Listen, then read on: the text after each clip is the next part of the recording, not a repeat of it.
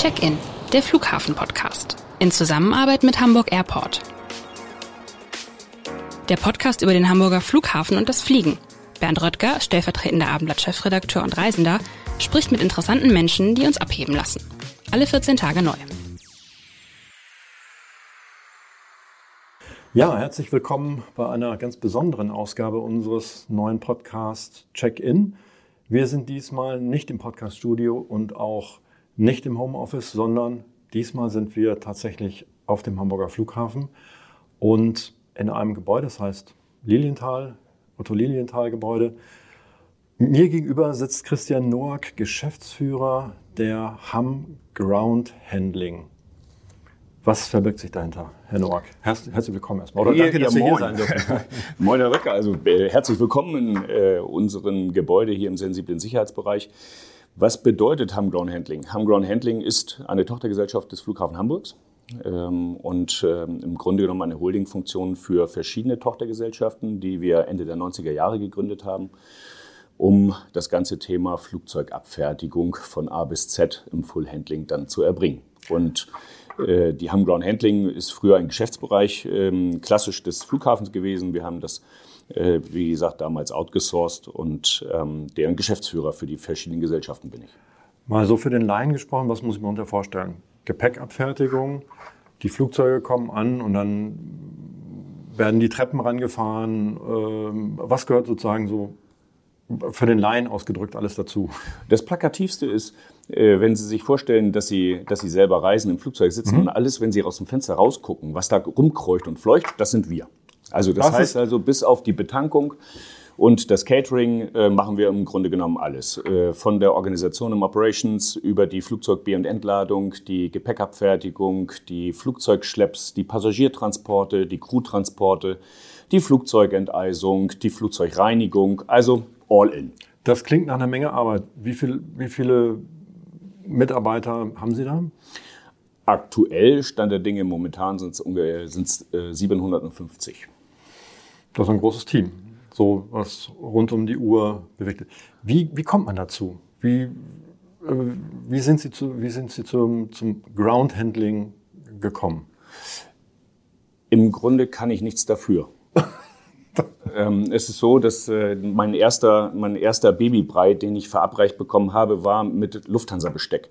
Das heißt also, meine Familie ist äh, Luftfahrt versessen. Ähm, meine Eltern, mein Vater hat schon bei der Lufthansa gelernt damals. Also insofern war es klar, dass ich keine andere Wahl hatte, als im Luftverkehr zu enden. Also, was hat Ihr Vater gemacht oder Ihre Eltern? Bei der Lufthansa. Ähm, also meine Stiefmutter ist äh, für die Lufthansa geflogen und äh, war dann im Operations tätig. Mein Vater hat 45 Jahre Lufthansa-Technik hinter ah, okay. sich. Also insofern war klar, da gibt Beide. es keine Alternativen. Und dann haben Sie nach der Schule ähm, angefangen, ähm, na, zunächst einmal war ich, äh, nach der Schule war ich äh, bei der Armee und ähm, danach wollte ich dann tatsächlich wie alle in meinem Alter, also Baujahr 71, heißt also irgendwie alle, die nicht wissen, was sie werden wollen, fangen an BWL zu studieren und habe als studentische Aushilfe hier am Flughafen bei einem amerikanischen äh, Groundhändler damals hier angefangen und saß am Check-in, habe Ticketing gemacht, Lost and Found, Operations als Rampagent draußen äh, gearbeitet und äh, dann war, das war Ende 93. Also um Gottes Willen bin ich alt geworden. Das ist ja schon ganz lange her. Nein. Hm, erfahren. Sagen wir mal, ich bin erfahren geworden. Ähm, dann äh, gab es die Möglichkeit äh, bei dem US-amerikanischen Konzern damals, äh, der hieß Octon Aviation, ähm, tatsächlich auch relativ schnell in eine verantwortliche Position zu kommen. Ich wurde als Trainer und Abteilungsleitung ähm, äh, dann berufen also äh, von der studentischen Aushilfe? Von der studentischen Aushilfe, genau. Und äh, dann habe ich mir überlegt, äh, dass es total ähm, cool ist, in, in diesem Aviation-Business tatsächlich weiter, ähm, sage ich mal, zu lernen. Und äh, bin dann äh, mit 26 äh, jüngster Niederlassungsleiter für Okten in Berlin geworden. Bin dann in ein internationales Team bei Okten gegangen. Okten war weltweit unterwegs. Ähm, und konnte da dann meine internationalen Erfahrungen sammeln. Äh, ob es ähm, ein Merger and Acquisitions Prozess bei Aeroporto di Roma war oder ob es den Flughafen öffnen in Macau war, ob es Flugzeugfertigung in New York war, ob es vertriebliche Aktivitäten in Amsterdam waren. Also das gesamte Potpourri an, an, an Möglichkeiten, äh, internationales Business zu lernen, habe ich da äh, machen dürfen. Wir sind sehr gut rumgekommen in, in der Zeit beim Groundhandling sozusagen. Genau. Auf der, ganz, auf, der, auf der ganzen Welt. Was waren also Rom, New York, Macau, ähm, Amsterdam. Amsterdam. Genau. Und in, der, auf der Basis eigentlich immer doch als äh, Niederlassungsleiter in, in, in Deutschland. Ähm, das war eine gute Kombine. Und jetzt ist das sozusagen, ist, hat sich das verändert? Also früher war das sozusagen in der, in der, Hand von internationalen Firmen und jetzt macht das der Flughafen selbst. Ist das sozusagen eine, eine, an der Stelle eine Veränderung oder? Nein, das ist, das, äh, das ist so nicht richtig äh, dargestellt. Im, Im Aviation-Business ist es so, dass äh, auch hier in Hamburg unterschiedliche Dienstleister ah, okay. tätig sind. Und Ogden war einer von denen, die die Passagierabfertigung damals hier am Flughafen Hamburg gemacht haben. Ähm, was richtig ist, ist, dass das Groundhandy, also die Flugzeugabfertigung an sich, war früher hier in Deutschland zumindest immer vom Flughafen gemacht. Damit also auch öffentlicher Dienst und damit war klar, dass die Airlines, die internationalen Airlines irgendwann aufbegehren und sagen, das ist in Deutschland alles viel zu teuer. Mhm. Ähm, und so sind die internationalen Groundhandling-Unternehmen dann auch nach Deutschland gekommen. Der, die Flughäfen mussten liberalisieren, das heißt also, sie mussten Wettbewerb ähm, auf dem Vorfeld zulassen. Ähm, und ähm, ja, ich bin im Grunde genommen einer dieser bösen Wettbewerber, äh, bei diesen bösen Wettbewerbern groß geworden. Also ich kenne beide Seiten mhm. äh, äh der Medaille sozusagen. Und äh, das ist auch der, nach wie vor der Anspruch, ähm, das Groundhandling hier in Hamburg tatsächlich auch so aufzustellen, als wenn es ein unabhängiger Groundhändler wäre. Mit all den Vorteilen, die wir im Konzern haben. Es äh, gibt aber nicht nur Vorteile, wenn man äh, eben halt in einem Konzern tätig ist. Und das ist das tägliche Spiel, was wir hier tatsächlich betreiben. Und dann habe ich gerade gelesen, vor den, vor den Sommerferien hat, ähm, haben sie ein besonderes Programm gestartet nach der ganzen Corona-Zeit, ähm, in der ja wahrscheinlich die meisten ihrer Mitarbeiter oder viele Mitarbeiter in, in Kurzarbeit waren oder, oder auch noch sind. Ähm, Gab es ein besonderes Programm, ähm, mit dem sozusagen ja, die Mitarbeiter wieder fit gemacht wurden oder werden ähm, für, für, den, für, den, für den Neustart. Ähm, getting, getting Fit for Restart. Genau, so, ist das, so ähm, heißt das Programm. Was muss ich mir darunter vorstellen? Getting Fit for Restart hat im Grunde genommen mehrere Ebenen. Das eine ist, dass wir ja die nächsten Jahre, ähm, zumindest in den nächsten zwei, drei Jahren, nicht mehr auf das Flugvolumen zurückkommen werden, wie es 2019 war. Das heißt also, wir müssen uns organisatorisch mhm. äh, anpassen, denn Groundhandling ist ein Volumengeschäft. Das heißt also, mit Einzelpreisen wird man nichts, sondern es ist eben halt nur eine Massenabfertigung und die muss möglichst professionell und effizient dargestellt werden. Das heißt also, wir müssen unsere Prozesse, die sich bis äh, inklusive 2019 entwickelt haben, einmal komplett hinterfragen, um uns wieder effizient auf weniger Verkehr einzustellen. Das ist die eine Ebene. Die zweite Ebene ist, wie Sie richtig sagen, viele Kollegen ähm, waren eben halt jetzt mittlerweile seit ungefähr anderthalb Jahren in Kurzarbeit. So. Und Flugzeugabfertigung ist Hochleistungssport. Das ist Sport, okay. Wenn Sie sich, wenn Sie sich vorstellen, dass unsere Mitarbeiter, die die Flugzeug B- und Entladung machen, äh, statistisch gesehen 4,5 Millionen Kilo äh, heben, ziehen, schieben, tragen pro Jahr.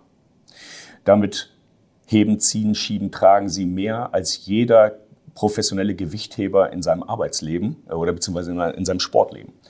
Das haben wir vor mehreren Jahren mittlerweile professionalisiert. Ähm, wir haben mit einem Partner, Firma Lifebonus Gesundheitsmanagement, haben wir uns dieser Sache angenommen, denn wir erleben den demografischen Wandel auch bei uns im Groundhandling. Wir sind mittlerweile im Durchschnitt in der Flugzeug- B- und Entladung 49 Jahre alt. So, Früher war es im öffentlichen Dienst so, dass man dann, hm, sagen wir mal, ähm, Positionen schaffte, dann konnte man zur Wache gehen oder ähnliches. Das ist heutzutage durch die neuen Gesetzeslagen überhaupt nicht möglich. Das heißt also, dass meine Kolleginnen und Kollegen bis zum Renteneintritt tatsächlich diese Flugzeugbeerentladung machen müssen. Also eine schwere körperliche Arbeit bis, bis ins massiv Renten, also bis schwer. zum Rentenalter. Genau. Wie muss das, die 4,5 Millionen Kilogramm, äh, Was bedeutet das? Was, was bewegt da jeder, jeder Mitarbeiter so? Nur, dass, dass man sich das mal vorstellen äh, kann. Naja, Sie, stellen Sie sich vor, ähm, in, der, in der klassischen Flugzeug- B- und Entladung haben wir ungefähr durchschnittlich um die 100 Gepäckstücke. Mhm. So, das heißt also pro Flugzeugabfertigung, wir können nicht, ähm, wir können äh, keine Economy of Scale dahingehend schaffen, dass wir mit mehreren Leuten in einem Flugzeugbauch sind, sondern da ist nur Platz für einer. Ja. Also das heißt ja im Umkehrschluss, dass der Mitarbeiter jeden einzelnen Koffer anfasst, also um ein ihn Mitarbeiter zu entladen und zu beladen. Das sind also 200 Koffer pro Abfertigung. Jetzt, wenn Sie sich vorstellen, wir haben äh, dann also ungefähr sechs, sieben, acht, neun Flugzeugabfertigungen pro Tag und äh, ein Gepäckstück wiegt statistisch gesehen 14,7 Kilo. Dann kommen Sie relativ schnell, bei 21 Arbeitstagen im Monat, äh, kommen Sie relativ schnell auf diese Zahl.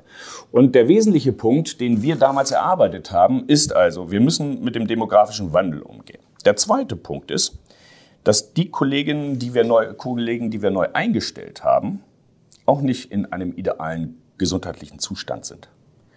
Statistisch gesehen ist es so, dass ähm, über die Hälfte aller Jugendlichen zwischen 16 und 18 Jahren heutzutage nicht mehr einen sehr guten Gesundheitszustand haben. Das heißt, wenn wir diese Menschen eben halt dann einstellen, dann müssen wir sie erstmal fit machen, damit sie überhaupt in der Lage sind, diesen Job dauerhaft zu erbringen. So, wie geht das? Wir haben uns dann mit Sportwissenschaftlern zusammengesetzt und haben mal äh, individualisierend herausgearbeitet, welche Muskelgruppen sind eigentlich maximal beansprucht. Wir haben hier in unserer Branche nicht so wie beim Fliesenleger eine Berufskrankheit, Knie zum Beispiel. Aber wir haben hohe Belastungen und wir haben dann die Muskulaturen ähm, äh, identifiziert und die Kontermuskulaturen identifiziert, die tatsächlich bei dem B- und Entladungsprozess von wesentlicher Bedeutung sind. Und nicht überraschend, wenn man kniend tatsächlich dann Rotationsbewegungen in so einem Flugzeugbauch macht, ist es natürlich, sind es die Knie, das sind aber vor allem äh, die Rückenmuskulaturen, Schultern, Arme und so weiter. Das ist ja wahrscheinlich auch nicht, also gesundheitlich nicht ganz, ganz ungefährlich. Wenn man es falsch anfasst, kann man ja wahrscheinlich auch irgendwie, und das immer wieder macht, bleibende Schäden hin, äh, hinterlassen. Das heißt, Sie werden ja wahrscheinlich dann auch schauen, dass die Bewegungen richtig ablaufen, oder? Genau, das ist das äh, Zauberwort der Automatisierung. Und das ist das, was wir dann auch im Hochleistung, aus dem Hochleistungssport mitgenommen haben. Wenn Sie sich vorstellen, dass Sie ähm, äh, im Bodentouren auf dem Balken unterwegs sind, ähm, dann werden Sie nur besser, wenn Sie die Grundbewegungen automatisieren, um sich dann um die neuen Bewegungen zu kümmern. Das genau haben wir adaptiert bei uns im Groundhandling. Das heißt also, wir müssen die Bewegung, die richtigen Bewegungen müssen wir automatisieren, so dass sich der Mitarbeiter nicht darum kümmert, wie muss ich mich jetzt bewegen, sondern der sich dann um die sichere und qualitativ hochwertige Flugzeugabfertigung kümmern kann. Er muss die Bewegung automatisieren. Das ist, wenn wir beide, Herr Röttger, zusammen kurz vor Feierabend bei Rewe noch mal ganz schnell eine Kiste Bier kaufen wollen. Was passiert dann? Wir rennen rein in den Laden, reißen die Kiste und äh, sind froh, dass wir noch an die Kasse durften. Wir denken nicht darüber nach, bewege ich mich jetzt richtig? Ich bewege mich automatisch falsch. Die Kiste Bier wiegt 18 Kilo. Das bedeutet, jetzt überlegen Sie sich, das machen Sie hunderte Male am Tag. Dann ist Ihr Körper relativ schnell mhm, kaputt. Das meinte ich. Mhm. Also insofern geht es um die Automatisierung der Bewegungen und auch um die Kräftigung. Ähm, wir haben in unserem Trainingssatelliten oben haben wir nicht nur einen Jobsimulator, wo also die B- und Entladung simuliert wird, sondern wir haben eben halt auch Kräftigungsmaschinen, Kiesermaschinen, wo unsere Kolleginnen und Kollegen dann tatsächlich auch ihre äh, körperliche Ertüchtigung in der Arbeitszeit machen dürfen. Also im Grunde genommen ist es so andere Zahlen fürs Fitnessstudio. Bei Ihnen werden die Mitarbeiter quasi für, das, für die Fitness äh, bezahlt während der Arbeitszeit, oder? Genau, das ist, in der, das ist in, komplett in der Arbeitszeit weil wir der festen Überzeugung sind, ähm, dass wir hier eine Symbiose schaffen müssen. Also Unternehmen, wenn ich das alleine aus dem Controlling heraus sehe, spielen krankheitsbedingte Abwesenheiten, dauerhafte Abwesenheiten natürlich eine Rolle. Wenn ich jetzt nochmal zurück zum demografischen Wandel komme, sind ähm, die Ausfalltage aufgrund von Muskel-Skeletterkrankungen werden mit zunehmendem Alter nicht häufiger, aber die Ausfalltage werden länger. Mhm. So. Und alleine nur, wenn wir diesen Prozess im Grunde genommen auf einer Ebene halten können, haben wir controlling-technisch, wirtschaftlich äh, eine Win-Win-Situation. Der Mitarbeiter fühlt sich besser, der Mitarbeiter fühlt sich fitter, auch in seinem Privatleben und gleichzeitig haben wir weniger Abwesenheitstage im Betrieb. Das Klingt hochspannend. Ähm, also quasi Gepäck, diese ganze, das ganze Gepäckhandling muss halt richtig erlernt werden, damit man sozusagen dauerhaft, damit man es auch wirklich dauerhaft äh, machen kann. Ähm, ist das so, das ist dann wahrscheinlich eine reine Männertruppe, oder? Gibt es da auch, gibt's auch weibliche Mit, äh, Mitarbeiterinnen? Wir haben, wir haben Mitarbeiterinnen in der, in, bei uns im Operations, wir haben Mitarbeiterinnen in den Transportdiensten, in der Flugzeugreinigung, in der klassischen B- und Entladung. Darf ich nach berufsgenossenschaftlichen Vorgaben keine Damen einsetzen? Also ich kenne so die ein oder andere, die würde mit Sicherheit einen besseren Job machen als der eine oder andere ne? Kollege, aber wir dürfen äh, bei regelmäßigen ähm, Belastungen, äh, da gibt es Vorgaben seitens der Berufsgenossenschaft, dürfen wir die Damen leider nicht einsetzen. Und das in Zeiten von Gleichberechtigung, oder? Das ist eigentlich auch. Ist schon schwierig, ja. ja. Ist schon schwierig. Gut. Ähm, ja, Sie hatten gerade erwähnt, hier im Gebäude ähm, gibt es sozusagen so ein, ein, ein Fitnesszentrum, ähm, in, dem, in dem dann die Mitarbeiter oder Fitnessraum, in dem die Mitarbeiter ähm, arbeiten. Da ist so ein bisschen vielleicht wir uns das nachher einmal angucken, aber vielleicht können Sie es vorher ähm, so ein bisschen einmal beschreiben. Da sind, ist die Situation so ein bisschen nachempfunden. Ähm, die Arbeit, gibt, da gibt es wahrscheinlich normale Geräte, aber dann gibt es, gibt es auch Koffer? Ja, selbstverständlich. Also zunächst einmal, zunächst einmal hört sich Fitnessraum oder Fitnesszentrum ein bisschen despektierlich an. Ähm, so. es, ist, es ist im Grunde genommen ein Trainingssatellit. Das heißt also, das war damals, als wir vor boah, ungefähr fünf, sechs, sieben Jahren damit begonnen haben, äh, war es tatsächlich auch äh, unter diesem Aspekt Fitness ähm, eine schwierige emotionale Geschichte. Sie müssen sich vorstellen, wir haben hier gestandene Oberlader, die da seit 30 Jahren da draußen mhm. den knallharten Job machen. So, mhm. jetzt kommt der NUAC und sagt, jetzt geht mal in den Fitnessraum und da haben die gesagt, da haben die mich gefragt, äh, was, was, was, soll ich jetzt hier dieses Krüppelhopsen machen? Soll ich jetzt auch noch Jane Fonda Stulpen umbinden äh, oder was hat der Alte vor? Okay. Also insofern, es ist eben halt Teil des Arbeitsschutzes. Es ist keine berufliche Gesundheitsförderung, mhm. sondern es ist Teil des Arbeitsschutzes. Das bedeutet, das ist auch äh, dann in der, in der arbeitsrechtlichen Situation eine andere. Der Mitarbeiter, das ist Teil seines Jobs, sich fit zu halten. Ähnlich wie bei der Feuerwehr. Die mhm. Mitarbeiter müssen sich fit halten, damit sie dauerhaft diesen Job machen können. So. Und das haben wir dann eben kombiniert. Wir haben also einen, einen Trainingssatelliten bei uns im Gebäude, direkt neben den Umkleideräumlichkeiten, ähm, so dass äh, dort vor Ort mit äh, Physiotherapeuten Kräftigungstherapien gemacht werden können. Wir haben aber auch äh, per Lego-Kasten so Prinzip ähm, einen Simulator erstellt, wo die klassische B- und Entladung von Flugzeugen mit Gepäckstücken tatsächlich simuliert wird. Das heißt also, wir simulieren auch äh, die Drangsalierungen, äh, die ich in der Flugzeugabfertigung habe. Wie in, in, in welcher Rückenlage, in welchen Knien denn Tätigkeit muss ich die Gepäckstücke dann in einer Zwangshaltung sozusagen von A nach B transportieren. Und äh, daraus ist es dann erwachsen, dass die Physiotherapeuten unseren Mitarbeitern dann genau beibringen, wie sie schonende Haltungen sozusagen ähm, äh, äh, gewährleisten. Daraufhin haben wir dann in, in der Folge unsere eigenen operativen Ausbilder, die normalerweise da draußen einem zeigen, wie Geräte funktionieren und so weiter, haben wir weitergebildet zu Health Coaches. Das heißt also, unsere eigenen Ausbilder, die hier Training on the Job machen, äh, sind auch ausgebildete Health Coaches, die dann dem Mitarbeiter und dem Kollegen vor Ort bei der Flugzeugabfertigung auch zeigen und sagen, pass auf, hier hast du dich, hier hast du dich falsch bewegt, denk mal dran, dass du dich so bewegst, mhm. damit eben halt immer mehr Automatisierung kommt und es im Grunde auch Teil unseres normalen Arbeitslebens ist.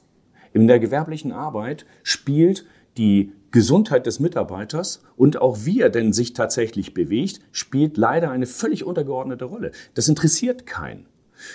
Bei uns im Groundhandling sind 75 Prozent unserer Kosten, um jetzt mal wieder aus dem, aus dem Controlling-Aspekt zu kommen, 75 Prozent unserer Kosten sind Personalkosten. Mhm. Das heißt im Umkehrschluss, dass die, das wirtschaftliche Überleben schaffe ich nur über die Ressource Personal. Es ist irrelevant, dass mein Mitarbeiter mit einem Gerät, was irgendwie eine Viertel oder halbe Million Euro kostet, an einem Luftfahrzeug, was 80, 90 Millionen Euro kostet, arbeitet. Denn der Unterschied, der beginnt zwischen den Ohren meines Kollegen. Damit machen wir auch die sichere Abfertigung und damit machen wir auch die qualitativ hochwertige Abfertigung.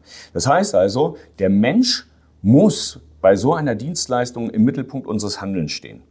Und wenn ich das verinnerliche und wenn ich dann sage, dass das äh, unser Kern ist, unser Asset als Unternehmen, dann ist auch sachlogisch, dass ich mich um deren Gesundheit als Teil meiner Aufgabe als Arbeitgeber äh, beschäftige. Wie viel macht das so im, im, äh, in, der, in, der, Woche quasi aus, wenn ich, wenn ich mir das vorstelle? Also ähm, wie viel ist die Arbeit sozusagen unten am, am Flugzeug oder am, am, am Gepäckband äh, und wie viel ist sozusagen diese, dieses Training? Na, ich hoffe, dass 99 Prozent da draußen die Flugzeugfertigung eine Rolle spielt. also, ähm, nein, wir gehen, wir gehen bei den Kräftigungstherapien und bei den Jobsimulationen. Ähm, bei den Jobsimulationen ist es so, dass die Mitarbeiter, die bei uns anfangen, erstmal tatsächlich im Jobsimulator lernen, wie sie sich zu bewegen haben. Weil sie das ja von da draußen, außerhalb des Sicherheitssounds, äh, überhaupt nicht wissen, wie äh, das tatsächlich äh, startet. Das heißt also, während der Trainingsphase, bevor man hier tatsächlich ein Flugzeug abfertigt, ähm, muss man erstmal diverse Trainings durchlaufen. Ähm, was despektierlich gerne auch als Kofferschmeißen genannt wird, bedeutet aber, dass der Mitarbeiter erstmal 30 unterschiedliche Qualifikationen erreichen muss, um überhaupt tatsächlich dann in der Flugzeugabfertigung tätig sein zu dürfen. So, der nächste Schritt ist dann, dass wir eben äh, im Rahmen unserer äh, UVV, also Unfallverhütungsunterweisungen, immer wieder am Jobsimulator tätig sind. Und zwischendurch die Kräftigungstherapien. Wir, wir sind da tatsächlich nach dem Kieser-Prinzip, ähm, wo, es, wo eindeutig und wissenschaftlich nachgewiesen ist, dass der Kräftigungseffekt eintritt, wenn man zweimal die Woche eine halbe Stunde äh, tatsächlich seine Übungen macht. Und mhm. das ist äh, dann eben halt auch der Anspruch, dass äh, darüber eben halt sich die Kollegen tatsächlich fit halten. Das gibt dann auch Markt und Nachfrage. Ja, also wir sind ja, wir sind ja hier am Airport. Wir haben, wir sind ja kein, kein, kein Hub-Flughafen. Das heißt also, wir sind nicht so organisiert, dass hier immer der, die gleiche Anzahl an Luftverkehr stattfindet. Sondern ja. so wir sind sogenannter Spoke-Flughafen. In Frankfurt sind sie ja die ganzen Zubringerflüge vormittags und dann gehen die Flüge nach Nordamerika. Nachmittags die ganzen Zubringerflüge und dann geht's nach, äh, nach Asien. Und hier sind so Wellenbewegungen. Hier haben wir dramatische Wellenbewegungen. Das bedeutet, morgens in normalen Zeiten äh, steht der ganze Hof voller Alu. Anderthalb Stunden später können wir aber das Vorfeld fegen. Und so haben wir eben halt vier Wellen am Tag. Äh, die nächste Welle ist dann die 10 Uhr, 11 Uhr Welle, wo dann wieder äh, richtig, äh, wo wir richtig wieder unter Druck geraten. Dann haben wir die Mittagswelle 14 Uhr, dann haben wir 18.30 Uhr die Welle und abends, weil wir ja äh, glücklicherweise Nachtflugverbot haben, kommen dann die, äh, die, ganzen Maschinen abends dann hier wieder rein, die dann wieder im Nightstop nächsten Morgen wieder raus müssen. So, das heißt also, wir haben eben halt diese Volatilität unterhalb des Tages. Ich spreche noch nicht über Volatilitäten saisonal, sondern einfach nur so in, in, im Standard. So, und in dieser, in der, in der Zwischenphase, in der, in, der, in der Zwischenphase gibt es ja dann eben halt die Möglichkeit, dass die Kollegen im Aufenthaltsraum sind, dass sie eine Zigarette rauchen, dass sie einen Kaffee trinken oder aber tatsächlich etwas für ihren Körper tun. Ah, okay. Und dann irgendwann entsteht auch äh, äh, Markt und Nachfrage. Denn äh, wenn es dann heißt, die, die Kollegen können sich bei uns in der Disposition in den Trainingssatelliten abmelden. Das heißt also, wenn sich der Kollege abmeldet, dann kann er hier oben trainieren. Die Alternative ist, dass er von unseren Leitstellen disponiert wird, um eine Flugzeugabfertigung zu machen. Das ist klassische Markt und, Nachf äh, Markt und Nachfrage und insofern wird es dann auch gerne angenommen.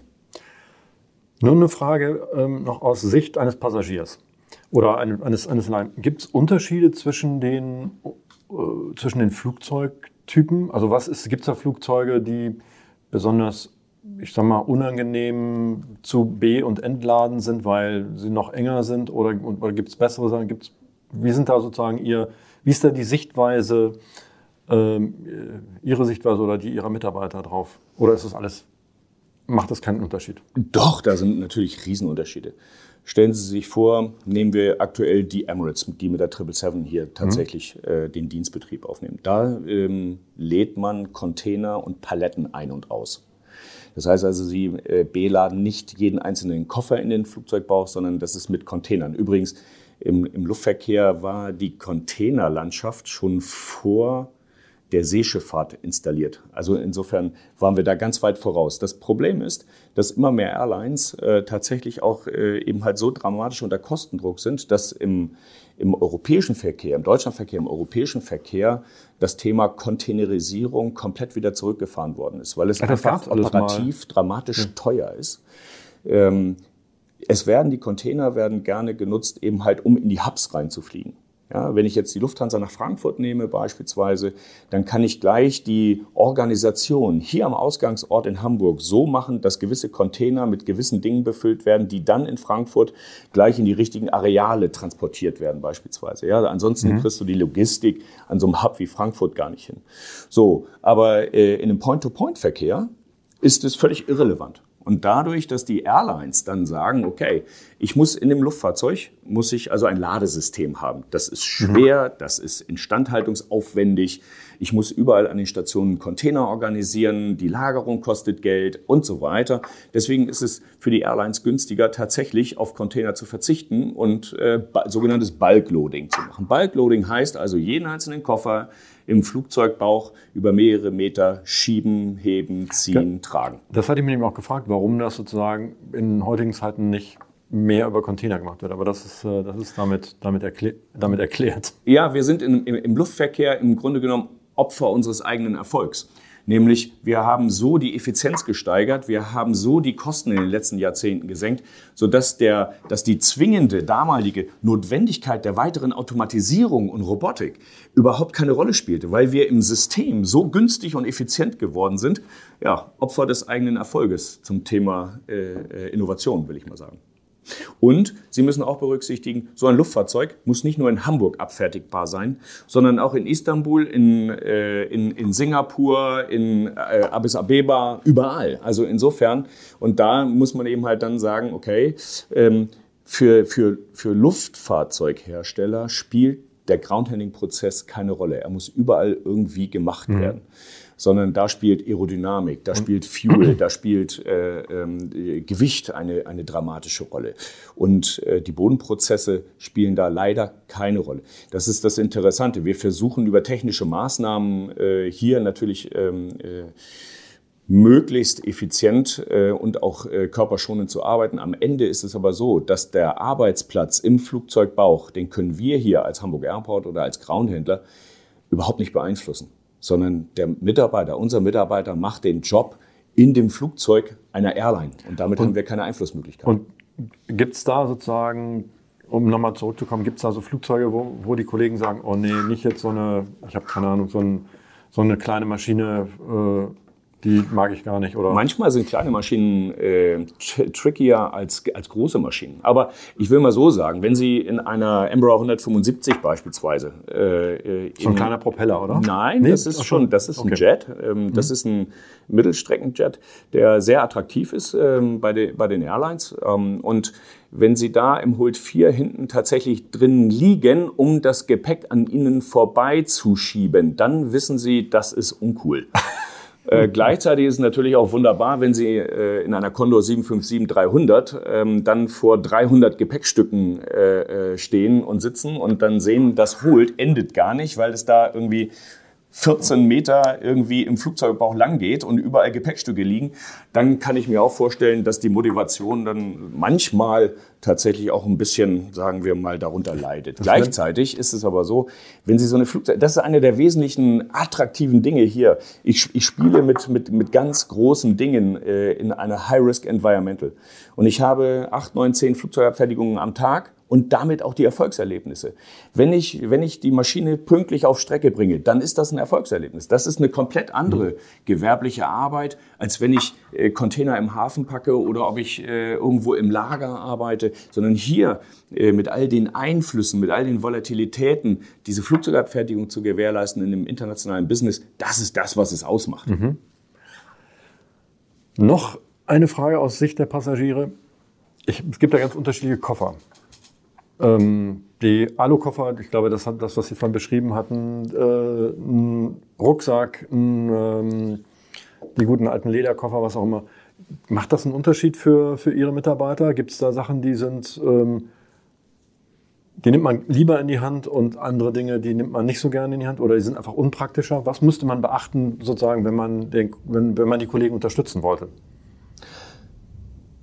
Zunächst einmal muss ich sagen, dass Gepäckstücke wo teilweise, die sind ja teilweise so groß wie Schrankwände. Das ist, äh, das ist teilweise, also äh, ein Ikea-Schrank Pax ist manchmal kleiner als das ein oder andere Gepäckstück, was wir hier haben.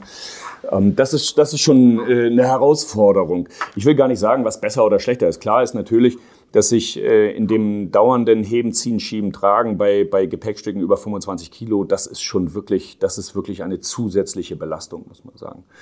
Ähm, aber ansonsten nehmen wir alles, was kommt und äh, die Unterschiedlichkeiten ähm, haben tatsächlich auch in dem Packen im Flugzeugbauch auch Vorteile, weil wir darüber eben halt auch kleine Lücken stopfen können etc. Mhm. Eine Sache ist klar, Sie als Passagier müssen berücksichtigen, dass es nicht um Koffer schmeißen geht. Nichtsdestotrotz werden die Gepäckstücke entweder in Containern oder im Flugzeugbauch tatsächlich gestapelt. Das heißt also, wenn man der Meinung sei, man hat einen Remover-Koffer gekauft und äh, den kann ich jetzt zehn Jahre benutzen, ohne dass da ein Kratzer dran kommt, dann ist das nicht reell. Dann ist das nicht realistisch, weil nun mal hier tatsächlich gestapelt, gepackt, unter Zeitdruck gemacht wird.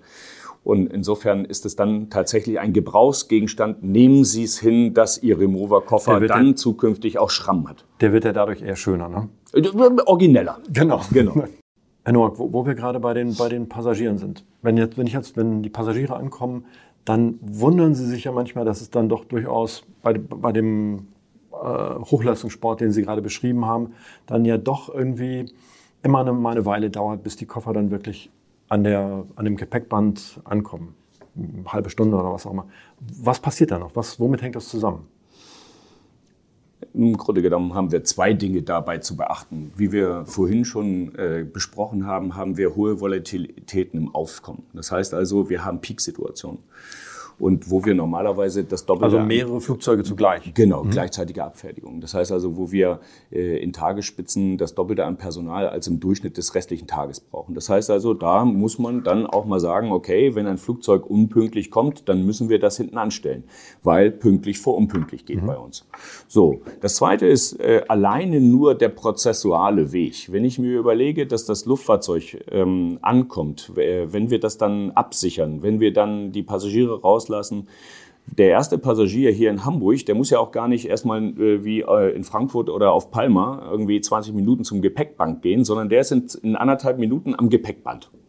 Und dann beginnt das emotionale Warten. Und das ist natürlich für jeden von uns die pure, die pure Hölle. Aber das alles, was bei uns dann tatsächlich passiert, wir müssen das Gerät an die Maschinen andocken. Wir müssen eben halt dann anfangen, manuell das Gepäck auszuladen über ein Förderband in einen Trolley. Dieser Trolley, der muss dann befüllt werden. Dieser Trolley muss dann hier durch den Flugverkehr tatsächlich in den Ankunftsbereich gebracht werden. Im Ankunftsbereich müssen dann die Kollegen das Zeug ausladen. Gegebenenfalls gibt es da noch eine Zollkontrolle. Das heißt also, dass das Gepäck äh, bei Ankunft, bevor es zum Passagier ausgeladen wird, noch einmal durch ein Röntgengerät geht und vom Zoll kontrolliert wird. Und erst dann kann der Passagier äh, sein Gepäck wieder in Empfang nehmen. Und äh, wenn Sie sich dann überlegen, dass ich so eine, so eine 757-300 beispielsweise mit 300 Gepäckstücken, dann dauert das schon mal prozessual alleine 40, 45 Minuten, um überhaupt das Gepäck auszuladen. Denn ich kann nicht in dieses Hold mehrere Mitarbeiter reintun, um es schneller zu machen. Denn wir haben nur eine Luke, da passt nur ein Mitarbeiter rein und der muss dann tatsächlich diese Gepäckstücke ausladen. So, und das kann dann in diesen Peakzeiten dann auch entsprechend tatsächlich mal dauern. Trotzdem tun meine Kolleginnen und Kollegen und ich alles, um prozessual so sauber wie möglich und so schnell wie möglich das zu tun. Aber es gibt eben halt auch Zeiten im Luftverkehr, durch eben halt diese Peak-Situation, durch Verspätungen, die dann auch auf den Strecken eingesammelt werden, wo wir eben halt sagen müssen, einer nach dem anderen. Also es ist kein Wunder, dass der Passagier im Zweifel dann schneller, wenn er äh, schneller sozusagen in der Gepäckausgabe ist als, als der Koffer, wenn man sich äh, überlegt, was da sozusagen dazwischen alles noch passiert. Genau. Wir haben in unserem kleinen Podcast ähm, so, eine, ähm, so eine kleine Tradition, dass wir jeweils einen Begriff erklären. Ähm, und wenn ich jetzt schon mal hier bei Ihnen bin, äh, ein Begriff aus Ihrem, aus Ihrem Umfeld. Ähm, Das ist der sogenannte Turnaround. Was muss man äh, sich darunter, was muss man sich darunter vorstellen? Was ist ein Turnaround im Ground Handling oder, oder beim, im, auf dem Flughafen, wenn davon gesprochen wird, was man ab und zu mal hört? Der Turnaround ist die Zeit zwischen der Ankunft des Luftfahrzeuges und des Abfluges. Und in dieser Turnaround, diese Turnaround-Zeit, die ist vorgegeben von den Airlines weil äh, daraufhin auch die Flugpläne der Airlines koordiniert sind. Das heißt also, ich muss berücksichtigen, dass ich diese Turnaround-Zeit einhalte, weil darüber der Flugplan des rausgehenden Fluges organisiert ist.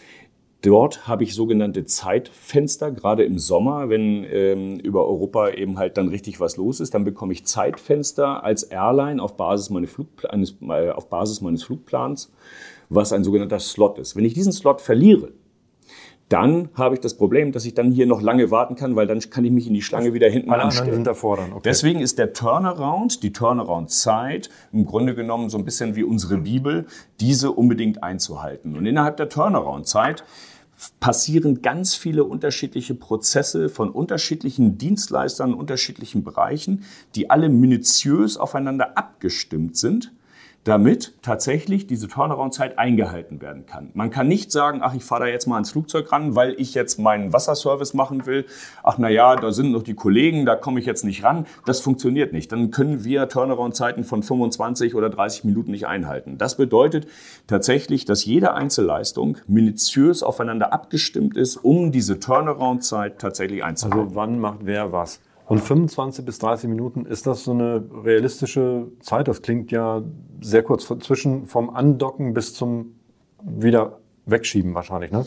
Ähm, das hängt davon ab, welche Leistungen in, im Rahmen dieser Turnaround-Zeit erledigt werden müssen. Die Low-Coster beispielsweise ähm, sind eher so organisiert, dass sie eben halt äh, kurze Turnaround-Zeiten haben.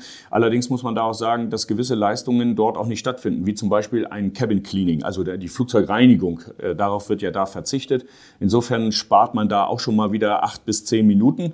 Und ähm, bei längeren Strecken, wenn ich jetzt beispielsweise eine Langstrecke habe, dann ist alleine das Tanken äh, dauert über eine Stunde. Also also insofern hat man dann im Bodenprozess auch ein bisschen tatsächlich mehr Zeit. Grundsätzlich muss man sagen, dass wir hier durchschnittlich ähm, circa äh, Turnaround-Zeiten von durchschnittlich ungefähr 40 Minuten haben.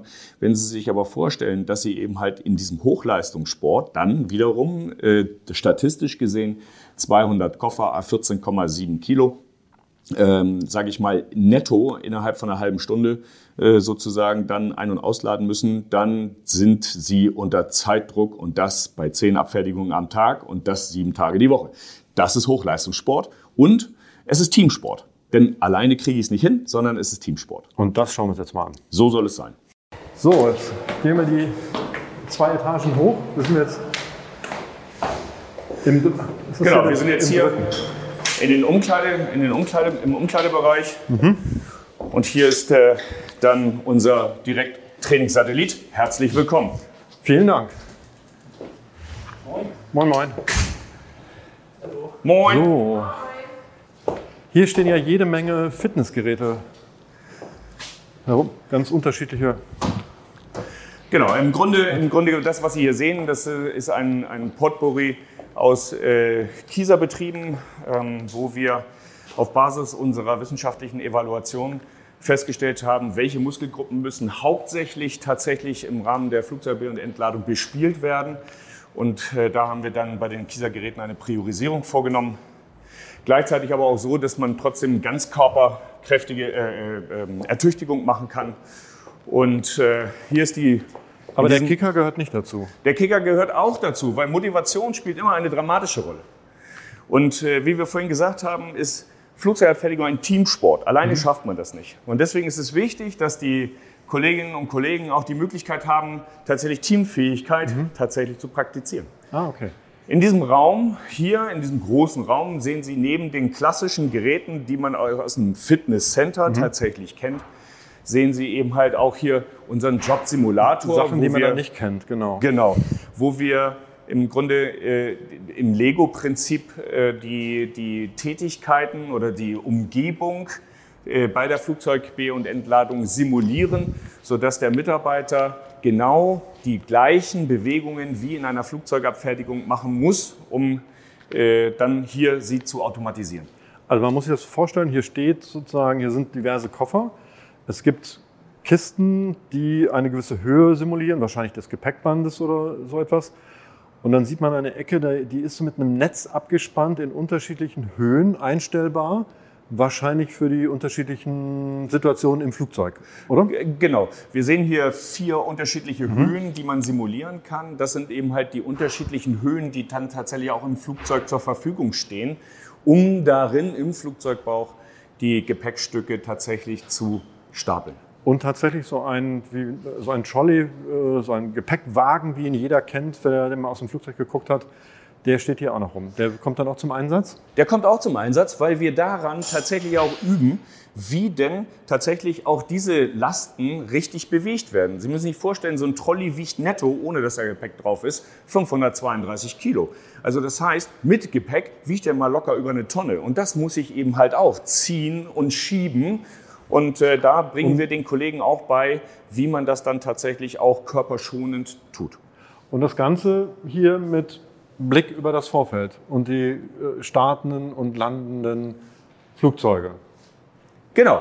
Das also hier haben, Sie, hier haben Sie, das ist im Grunde genommen der schönste Ausblick äh, äh eines, eines, eines Sportstudios. Sozusagen. Ach so, jetzt sehe ich, ich gucke gerade um die Ecke und da ist tatsächlich noch ein Teil eines Flugzeugs nachgebaut mit ja. Sitzreihen. Was machen Sie da? Wir haben äh, die Jobsimulation machen wir auch beispielsweise für die Flugzeugreinigung. Ah. Denn was völlig unterschätzt wird, ist, welche körperliche Belastung tatsächlich auch äh, die Flugzeugreinigung äh, in sich hat.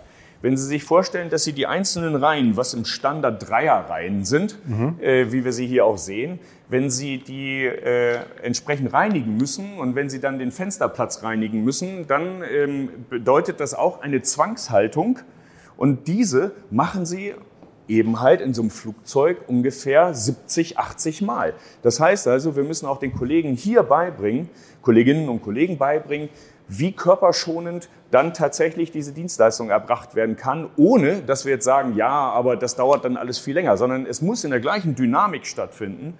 Äh, weil es wirtschaftlich für uns notwendig ist. Und gleichzeitig bringen wir ihnen eben halt bei, wie man sich am besten tatsächlich bei der Flugzeugreinigung auch in so einer Zwangshaltung bewegt, um eben halt körperschonend zu arbeiten. Ortswechsel. Wir fahren jetzt hinaus auf das Vorfeld und schauen den Kollegen bei der echten Arbeit zu. Hier sind wir im Grunde genommen in unserer Fahrzeughalle oder eine unserer Fahrzeughallen, wo eben halt unser Equipment drin steht. Achso, ja, Förderbänder und so Sachen für Container. Airstarter. Airstarter. Das ist äh, also hier in diesem, in, also so ein, so ein, Flugzeug, so ein Standard A320 hat ja ähm, die beiden Hauptmotoren und hinten im Leitwerk hat er ja eine APU, eine, zu, einen zusätzlichen Motor, mhm. den er anschmeißt, um dann die Hauptmotoren anzuschmeißen. So, und der ist, äh, wenn die APU kaputt ist, dann äh, kommen wir mit unserem Airstarter. Hier ist Aha. ein Boeing 737 Triebwerk drin. um, dann um dann tatsächlich äh, die Hauptmotoren, wenn sie äh, anzublasen über, über, diesen, über diesen Schlauch, äh, machen wir äh, Druck rauf, damit dann die Motoren an, angehen. Ja. Da rechnet niemand in so einem alten VW. Schöner T3. T3, genau dass da ein Boeing 7, ein Boeing-Triebwerk drin ist.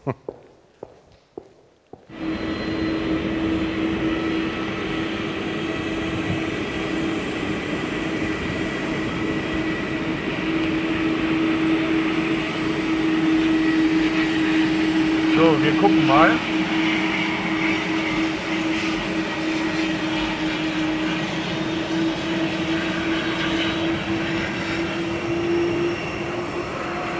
Sind jetzt hier bei der Lufthansa. Ein A321, der nach, äh, der nach Frankfurt geht. Der hat äh, geplante Startzeit um, äh, in, 15, äh, in 15 Minuten. Wir sehen, wie die Passagiere oben im Gate jetzt gerade einsteigen. Genau, sie warten, die Warteschlange ist schon da. Wir haben den Flieger jetzt schon fertig beladen.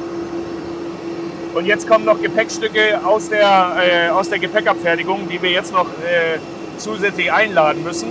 So, Nachzügler. Nachzügler. Und wir, äh, ich zeige Ihnen jetzt mal, wir gehen mal in das Holt. gucken wir uns das an. Super.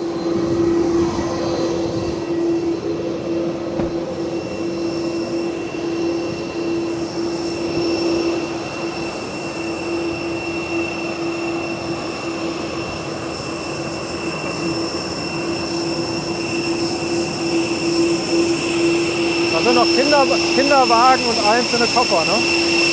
Genau, das ist noch sogenanntes LMC, Last Minute Changes. Das sind Ah, die okay. Dinge, die dann teilweise noch von da oben kommen, vom Geld oder aber aus der Gepäckabfertigung. Also die Gepäckstücke, die quasi kurz vorm, kurz vorm Einsteigen noch abgegeben werden in diesem Fall. Ne? Genau. Und da sieht man schon, wie eng das dann ist. Ne? Genau, wenn Sie da reinschauen, dann sehen Sie, wie hoch das alles ist und wie geräumig. Oh ja, und ich muss sich ganz schön strecken. Naja, normalerweise, jetzt kommen ja nur noch die letzten Gepäckstücke. Normalerweise muss der Mitarbeiter in das Hold hinein, um dann die äh, Sachen zu distributieren. Aber das ist schon enger als auf jedem Dachboden. So, Jetzt ist die Luke zu, alle Gepäckstücke sind an Bord. genau, jetzt warten wir noch äh, auf den Einstieg der letzten Passagiere und dann geht's nach. Frankfurt. Und ein letzter Ortswechsel. Wir wechseln von der fertigen Lufthansa-Maschine zu einer parkenden Eurowings-Maschine und schauen einmal direkt in den Frachtraum. Können Sie auch einen Eindruck machen, äh, wie die einzelnen Netzsektoren sind? Wie gesagt, die sind in verschiedene Kategorien eingeteilt, damit auch das entsprechende Load Planning für so ein Luftfahrzeug äh, stattfinden kann. Also man muss sich vorstellen, das sind so, so Gitternetze quasi alle anderthalb Meter oder sowas, irgendwie in der Größenordnung. Schwer zu schätzen, ne? Aber es ist verdammt flach. Also da kann man ja wirklich nur knien. Das ist äh, reine kniende Tätigkeit. Und das ist ja eben halt dann auch das Anspruchsvolle, dass ich die Gepäckstücke, die durchschnittlich eben halt diese 14,7 Kilo haben, in einer Zwangshaltung im Knien stapeln muss. Und äh, selbst, obwohl das hier nicht sehr hoch ist, äh, habe ich eben halt vier, fünf Reihen, die ich übereinander stapel dann. Und äh, ja, das macht das Ganze dann tatsächlich unter dem Zeitdruck, unter dem wir jeweils stehen, äh, macht es das sehr ambitioniert und Ja. zum Hochleistungssport. Ja, ja. Da gibt es dann noch so Erläuterungen, wie viel, Gepäck, wie viel Gepäck an welcher Stelle quasi sein, da, sein soll. Ne? sein muss, äh, Sein muss. aufgrund der Ladeplanung. Ja, genau. Genau. Also das ist ja dann auch, man muss das ja dann auch eigentlich abschätzen. Wie viel Gewicht habe ich da jetzt eigentlich schon so oder Erfahrung, äh, erfahrungsmäßig, wie viel Gewicht habe ich jetzt hier hingepackt? Ne? Ja, wobei wir, So. wir messen eben halt mit statistischen Durchschnittswerten. Ja, okay. Also äh, wenn ich dann mal eine leichte Sporttasche habe oder dann den Ikea-Schrankwand äh, beispielsweise, das ist äh, kumuliert, ist es Genau. statistisch, ist es dann irrelevant. Und ich muss eben halt zusehen äh, und wir zählen dann tatsächlich die Anzahl der äh, äh, Gepäckstücke. Bei der Fracht nehmen wir die Kilozahl, Mhm. aber bei den Gepäckstücken nehmen wir die Anzahl und sagen, okay, da musst du 40 Stücke reinmachen, da 50, da 30, damit dann im Operations tatsächlich auch diese vorgeplante Ladung dann auch entsprechend äh, vertrimmt werden kann. Genauso wie oben in der Kabine die Passagiere, äh, die sitzen ja nicht irgendwie nur, weil sie äh, äh, gerne diesen Sitzplatz hätten, sondern auch dort wird organisiert, wie viel Gewicht in welcher Kabinenzone sozusagen Genau. dann tatsächlich sitzt, damit dann das Flugzeug auch Genau. im Trim ist. Und vertrimmt ist quasi dann auch, also dafür, ne, äh, da helfen auch diese, diese Netze quasi damit, äh, dass das Gepäck wirklich da bleibt, wo es auch sein soll. Ne? Genau. Vielen Dank, Herr Noack. Das war super interessant, total spannend und zeigt also, wie viel, wie viel Freude und wie viel Spaß eigentlich auch am Ende ähm, hinter, dahinter steckt, was von so einer Seite, die man gar nicht so als, als Passagier gar nicht so sieht. Aber was für, eine, was für ein Aufwand, was für eine Logistik, was für eine, wie kompliziert es am Ende ist und mit wie viel, also ich find, bin begeistert, mit wie viel Freude Sie irgendwie äh, dabei sind. Ja, vielen Dank. Also ich freue mich äh, auch, wenn ich mal erläutern kann, was alles hinter den Kulissen eigentlich alles so stattfindet, damit das Verständnis, wenn tatsächlich hier äh, richtig Halligalli äh, bei uns am Airport ist, äh, dass, die, dass die Passagiere auch wissen oder auch verstehen, welche Prozesse im Hintergrund alle laufen müssen, damit eine reibungslose Flugzeugabfertigung tatsächlich gewährleistet werden kann. Und ich kann tatsächlich auch sagen, und die, die Inspiration oder Motivation, die, die ich hier so versprühe, das tun alle meine Kolleginnen und Kollegen auch, weil sie diesen Job hier tatsächlich lieben, weil der so umfangreich äh, und so interessant ist, dass äh, wir tatsächlich wirklich Spaß bei der Arbeit haben, auch wenn es richtig knallt. Genau, vielen Dank. Jetzt hat es gerade richtig geknallt, weil die Maschine der Bundesre Bundesrepublik Deutschland fährt gerade auf die Startbahn. Deswegen war es gerade sehr laut.